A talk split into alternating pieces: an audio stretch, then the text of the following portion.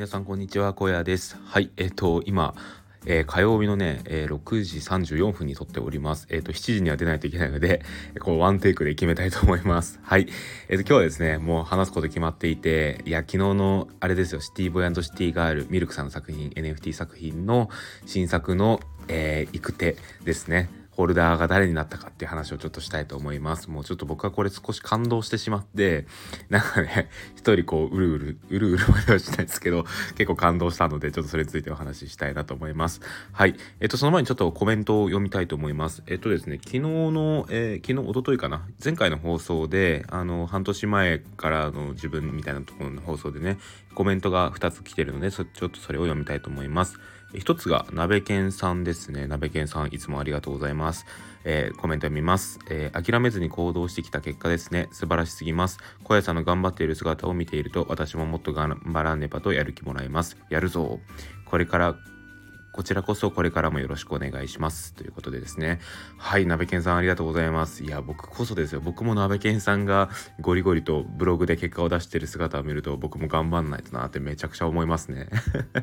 で、あとね、鍋健さんがこのラジオを聴いてくださってることもすごい嬉しいですね。いや、本当になんか、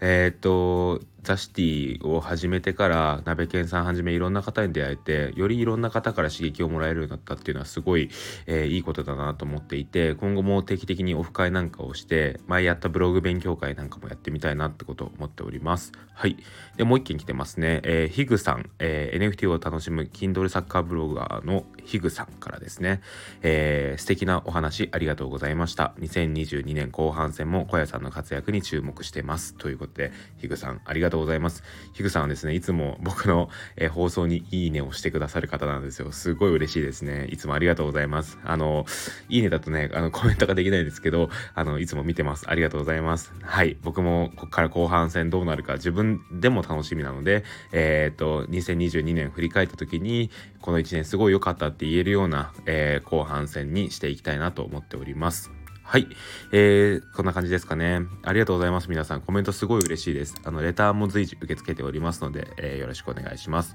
ということでですね、今日はですね、あの、昨日の新作、シティボーイシティガールの、えー、オファー合戦の行く末っていうところについてお話ししたいと思います。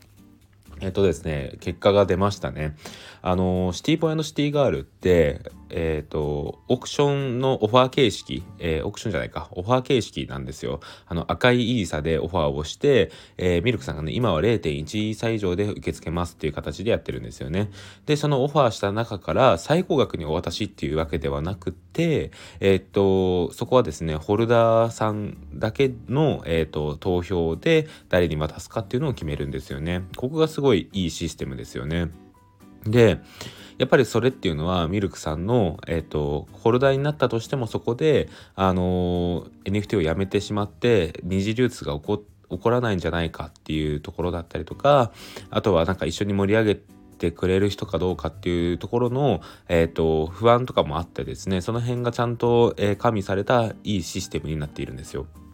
であのここでねホルダーさんも、えー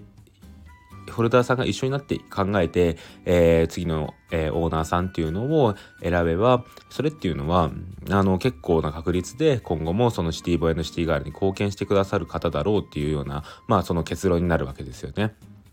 で、今回もですね、今回は最多のオファーが入っていて、えー、と30件以上のオファーが確かガールと、ガールとボーイ合わせてあったんじゃないかなと思います。で、ここでですね、あの、ガールに関しては、もう池谷さんが、あのあ宣言通り オファーしてくださいまして、で、もう、ほとんどやっぱりその池早さんの影響力っていうところが今後のシティバイのシティガールの追い風になっていくだろうっていうところで結構池早さんに票が集まっていた印象がありますね。で、もう一方ですよ。ボーイに関しては、ボーイもね、多分ボーイに関してはやっぱりガールが池早さんがオファーしてるから結構なかなか難しいだろうってところでボーイに集まったんじゃないかなっていう背景もあるんですけど、まあもともとボーイが人気なんですけどね。っていうところで、あの結局最終的に選ばれたのが、えーと、レオさんなんですよね。いやもう本当にレオさんおめでとうございます。あのすごいねやっぱりなんか 僕はすごい嬉しいですね。あのレオさんがどういう方かっていうことを簡単に説明するとですねいつだったかななんか僕も知り合ったきっかけを忘れてしまったんですけどだいぶ昔ですね。あのもう2月 ?2 月って昔なのかな ?2 月とかだったんじゃないかなあのー、僕が確かスペースをこうやった時にひょこっとレオさんが来てくださったのかな？でその前からレオさんは僕のことを知っていたのかもしれないんですけどちょっとレオさんに僕を知ったきっかけを聞いてみたいんですけど、まあ、そんな感じでレオさんがですねあのー、スペースのなんか議事録を書いてくださったんですよねでその議事録っていうのがままあすごい見やすくてまあ綺麗にまとまってたんですよ。であのそれがねあのザ・シティのままだザ・シティが出来上がりの時ですねの時でなんか成田さんと確かそうだ成田さんとスペースをしていてザ・シティがどういうことを考えているかみたいなことをお昼のスペースでやってたんですけどそこの、えーと、スペースをの議事録を取ってくださっていたんですよ。でえーと、それを、えーとその議事録をえー、ダ・シティの元木さんとミルクさんに共有をしてこういうことを書いてくださった方がいるんですよみたいな、まあ、レオさんって言うんですけどみたいな形でこうお話をしたりとかしたのを覚えていますね。でまあ、すごいその議事録があから生かされていろんなザ・シティの今に生かされてる部分もすごいあったりとかするんですよね。でそこからですね僕がこの「小屋ラジオ」っていうのを撮り始めてからも「えーと、小屋ラジオの議事録を書いてもいいですか?」っていうのを 自ら言ってくださってですね「いやそそんな申し訳ないです」って僕も言ったんですけどいやいやあのすごいあのためになることもあるのであの書かせてくださいということを ありがたくも言っていただいて。て結果的にあの議事録あの小屋ラジオの議事録っていうのがノートにあるんですけどそれを書いてくださっていますね。今も現在進行形でずっと書いてくださっています。ですごい見やすいんですよそれも。なのでそちらもぜひ見てみてください。であのー、それ以外にもですねあのザ・シティの記事を書いたりとかそれもあれですねコンさんと僕の AMA に関してまとめ記事みたいなのをこう書いてくださったりとかまあとにかくギバーなんですよ。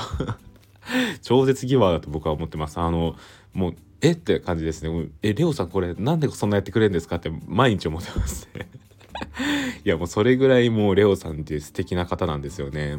もうなんかいつ逆に「あのはい100万円ください」って言われてもおかしくないぐらいいろいろとやってくださってますねいや本当にレオさんには感謝しかないんですよでそのレオさんがですねあの今回のボーイにオファーを初オファーなのかな？したんですよねで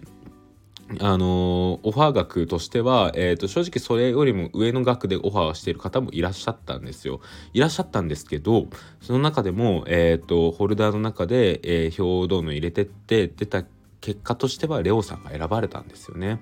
っていうところがすごいあの、なんか良くないですか？僕これすごいドラマがあるなと思っていてあの、やっぱり額だけではない部分がすごいあるなと思っていてこれまでのザ・シティへの貢献であったりとかザ・シティの住人僕も合わせてはミルクさんだったりとか元木さん成田さんなどへの貢献あのっていう部分がすごいあるのかなと思っていて。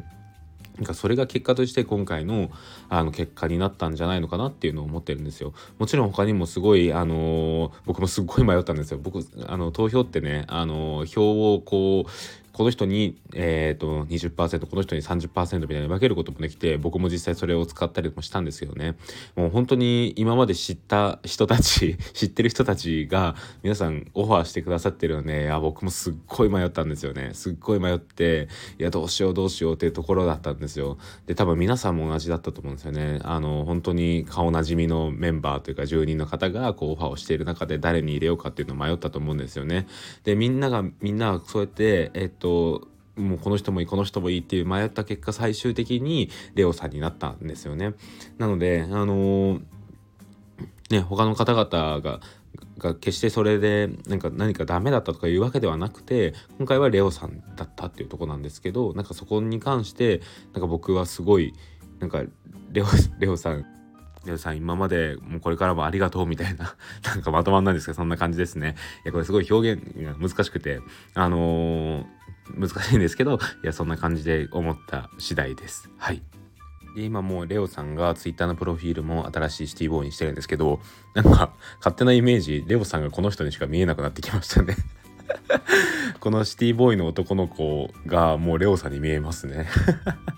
すごいなと思ってアイコンの力というかなんかもうもうこれレオさんだってなっちゃいました。はいそんな感じですかね。はい僕はもうちょっとそろそろえっ、ー、と工場に行かないといけないのでここで終わりたいと思います。はいここまでの相手は NFT ガイドの小屋でした。それではまた明日。バイバイ。